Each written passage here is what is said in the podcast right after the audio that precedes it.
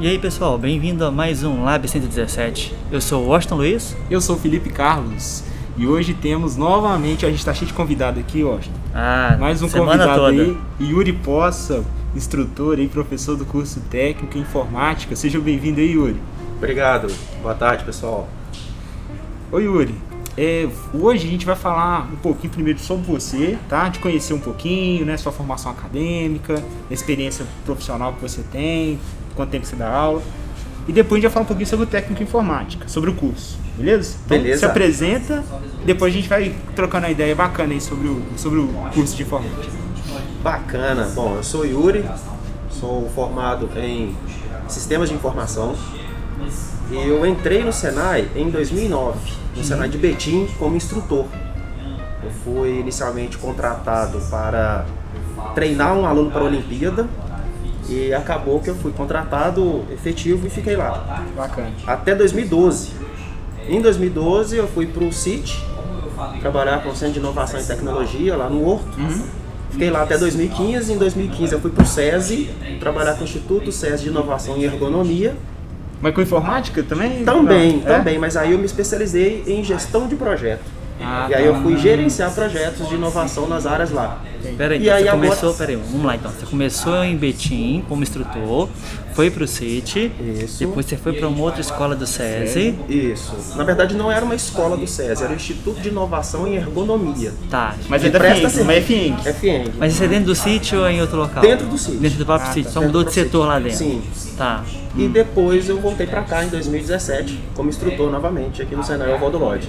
Bacana. Aí você. Ah tá. Aí você veio pro Evaldo Lodge. Sim. Tá. 10, Então são 12 anos de experiência. Vai fazer 12 anos. 12 anos, tá. Em dezembro, dia 6 de dezembro. Bacana demais. Beleza. Fala pra gente então, é, nesse tempo que você veio pra cá até hoje, trabalhando com técnico informática, tem mais ou menos quanto tempo que você tá nessa área? Ministrando Ah, curso juntando técnico? o início quando eu era instrutor e agora, 5 anos. Cinco anos? Isso. Tá. O que, que o técnico em informática faz? Quem vai escolher o curso técnico em informática, ele vai aprender o que aqui no Senai? Bom, hoje em dia a gente está trabalhando, porque os cursos ele vem sofrendo reformulações, porque é curso de tecnologia. Ah. Então está sempre mudando. Então o que, que nós temos hoje é o desenvolvimento web. Tá? Vai aprender a fazer sites, fazer lojas virtuais, fazer sistemas web. Por exemplo, nós usamos um sistema, que é um sistema onde a gente faz a chamada do aluno, lança nota. O aluno ele aprende a criar um sistema Tipo controle de vendas, assim, da aprende a loja, criar um controle de assim. vendas e consegue acompanhar tudo pelo tablet ou pelo celular. Porque hoje em dia, 80% dos internautas estão usando o celular. Tá todo mundo acessando o site pelo celular. Então- Então, hoje a gente cria sites responsivos, né? Você pode ter acesso pelo computador, por um tablet, pelo celular, desenvolver um sistema e loja virtual, que hoje é um boom. Hoje todo mundo quer vender pela internet e montar sua própria loja, seu próprio sistema. Então ele aprende linguagens de programação voltadas para a internet. Sim. Quais são as linguagens que a gente trabalha aqui no Senai? Então hoje a gente consegue separar em duas, em dois ramos, digamos assim. Você tem um programador front-end, que é aquele cara que trabalha com a parte estética. Pra ficar bonito. Isso, é aquilo que o usuário enxerga do outro lado, né? Então ele trabalha com HTML, CSS e JavaScript. Tá. Que basicamente é o que faz funcionar o front-end, aquele estético. E aí você tem por trás daquilo ali o que nós chamamos de back-end, que é uma programação que fica do lado do servidor que o usuário não vê. Mas ali tem um banco de dados é, em MySQL, tem uma linguagem, por exemplo, o PHP ou Java, que faz essa ponte entre o front-end e o back-end. E o aluno então ele vai ter uma visão geral sobre isso tudo. Quando o aluno ele aprende front-end e back-end, ele se torna um profissional full stack. Que é aquele camarada que consegue desenvolver tanto a parte estética do site visual quanto a parte do banco de dados. Entendi. E tipo assim, só que ele aprende do zero mesmo. Como é que vem? Como é que ele vem aprendendo a. A primeira A coisa, informática, assim. a primeira coisa, ele aprende a lógica de programação, né? Tendo a lógica, ele vai conseguir depois migrar para qualquer outra linguagem de forma mais fácil. Como a gente está fazendo aqui com, com desenvolvimento web especificamente, ele vai aprender HTML e CSS, que não é linguagem de programação, tá? Mas depois ele vai aprender o JavaScript. O JavaScript já é uma linguagem que é uma de interpretação, mas ela funciona como uma programação. E depois ele vai aprendendo outras linguagens. O universo é muito amplo. Eu posso programar com PHP, com Python e Java. Todos eles fazendo a mesma coisa. Entendi. É com a, que base gente... que ele aprende que ele consegue migrar para uma outra linguagem, uma outra forma de programação tranquilamente. No primeiro módulo, ele vai ter essa ideia do que, que ele vai encarar na frente. No primeiro módulo de aprende lógica de programação, é que ele vai ali ele vai conseguir é, entender, pô, então depois eu posso aprender um PHP? Pode, mas ele pode aprender Java, mas ele pode aprender JavaScript, ele pode aprender Python. Ele precisa de uma base no primeiro módulo, que é a lógica. E depois a gente vai migrando, vai desenvolvendo sistemas um pouquinho com cada linguagem para ele poder ter uma ideia de qual linguagem ele vai seguir ali na frente.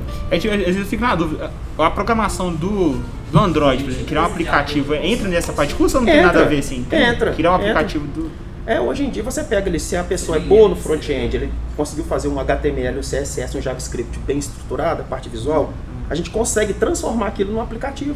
Instalar então ele consegue fazer legal. virar, ele consegue o desenvolvimento transformar em aplicativo de celular sim, também. Sim. Então aquele banco de dados, o sistema de loja lá, ele pode fazer um que funciona no computador e pode criar um que funciona também no celular. Sim. Um aplicativozinho que Mas é essa a ideia. Essa é a ideia mesmo. Essa é a ideia. Ah, legal. Então eu posso fazer um site aqui, uma loja virtual. Bacana. E, mas só que eu quero acompanhar tudo aquilo pelo meu celular. Pode fazer uma outra parte que vai ter o controle do banco de dados das vendas, compra, Exatamente. acesso, pedidos. Isso, tem o que a gente chama de dashboard, que é um indicador gráfico uhum. daquilo que o cara está vendendo, o que está saindo, é, o que está entrando né, para a loja. Ele consegue ter o controle do sistema dele. E qual que é o perfil normalmente dos alunos que procuram o curso técnico em informática?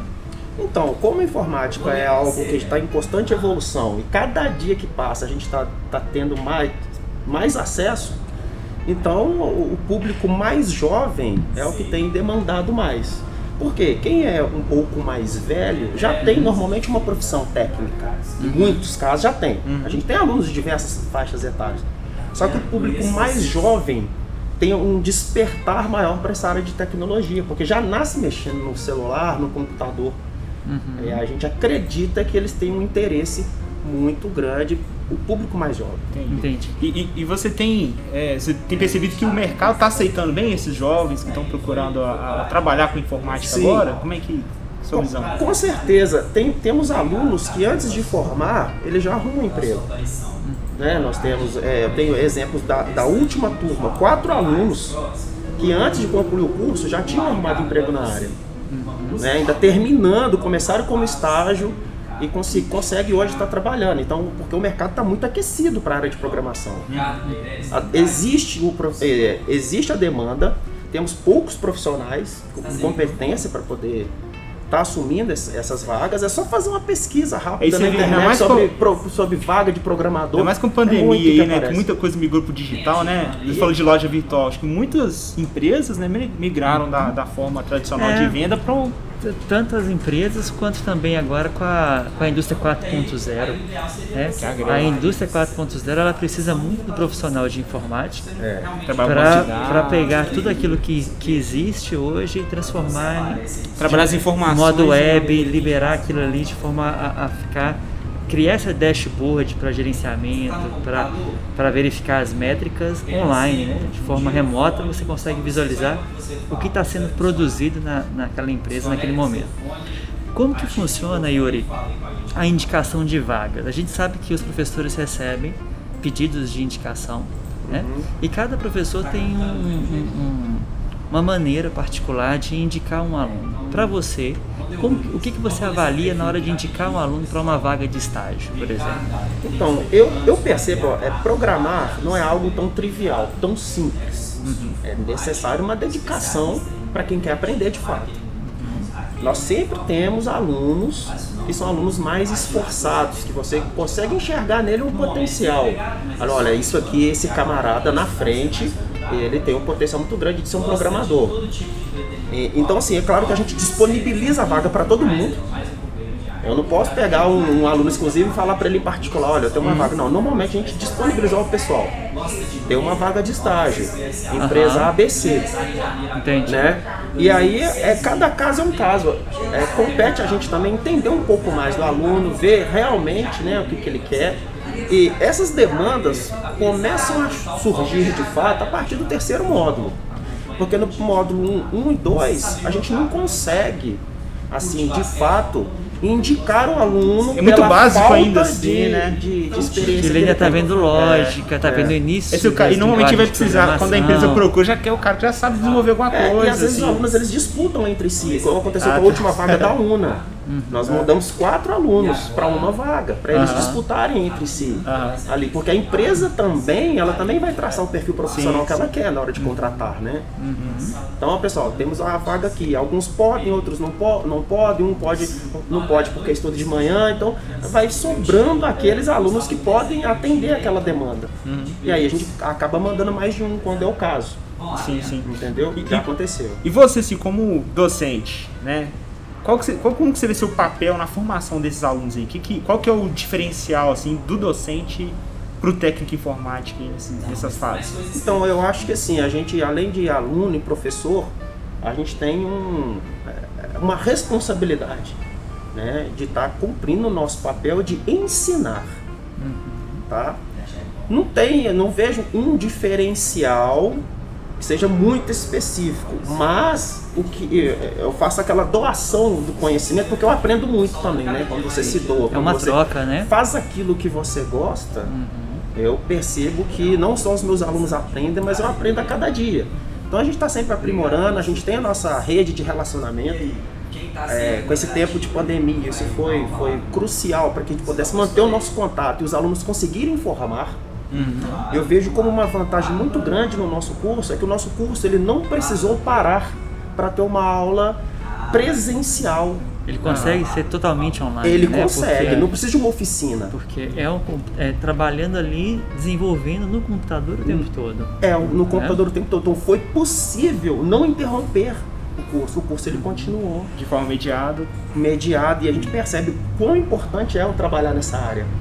Porque se não tivesse os técnicos ali deixando a tecnologia disponível pra gente, né?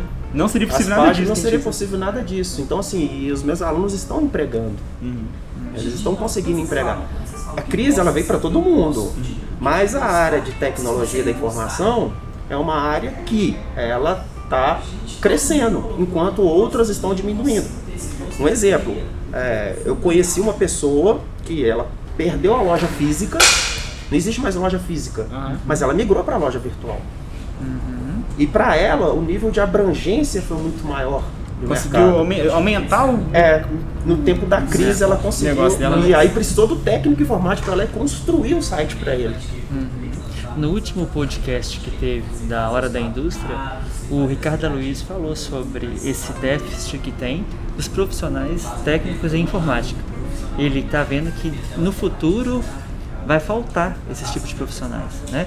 E com a indústria 4.0 ele vê que o técnico em automação, que é o TA, e o técnico em informática, que é o TI, vão ser os dois profissionais que estão ali é, preparados para essa E, e evolução trabalhar integrado, eles vão trabalhar de forma integrada. De né? forma Quer integrada. trabalhar com sensores que são lá da parte de automação, né? Isso. E integrando todas as informações de máquina, Publicando sensores, isso web de web, forma usando o cara. conseguir acessar remotamente. E muita gente pega a 4.0 e tá focando muito em, ir para mecatrônica e automação. né? Mecatrônica, É. automação E tem a e tá informática é muito importante nisso, informática, nesse processo né? todo. E é um conjunto, não é só, não é só informática, não é só automação, não é só mecatrônica. Tudo tá passando tudo por está revolução. interligado, exatamente. Deixa, Yuri, deixa um recado para o pessoal que está procurando o curso de informática ou para né, os nossos alunos que já estão fazendo curso técnico e procuram, de- depois que finalizar esse curso, outro curso técnico. Legal. Bom, é, acho que eu não preciso dizer muito sobre as mudanças que vem acontecendo em termos de tecnologia. Né? Como vocês mesmos disseram, indústria 4.0, associado junto com mecatrônica, junto com é, automação, e aí nós temos a informática, eu acho que todo mundo conversa, todo mundo falando né, sobre tecnologia, e assim, eu aconselho muito o curso técnico informática para a internet, o curso técnico informática em si, né? Porque ele é, é, é uma coisa atual, é uma profissão atual, que está em crescente aumento. A demanda ela é grande. Né? É, então, assim, eu aconselho que, que quem tem afinidade por trabalhar na área de tecnologia, fazer um curso técnico em informática. A informática está presente nas nossas vidas o tempo inteiro. Você está com ela na mão o tempo todo. Né? Hoje a gente tem um Celulares, computador na mão, tablets, na televisão. Tá né? tudo, o tempo As todo. casas inteligentes, Smart Home, Alexa, Google Home. né? Tudo, tudo. Eu acho que é, é fantástico isso daí. Felipe, E agradecer agora então a participação do, do Yuri aqui, né, ter aceito a participação no nosso podcast, contribuir com as informações sobre o curso de informática. Tá? Muito obrigado mesmo, Yuri. E, e é isso, galera. A gente se vê então no futuro. Grande abraço. Opa, abraço. Eu que agradeço. Obrigado mais uma vez pelo convite. Tamo junto. isso aí. Então, Tá? até a próxima, pessoal. Valeu. Valeu.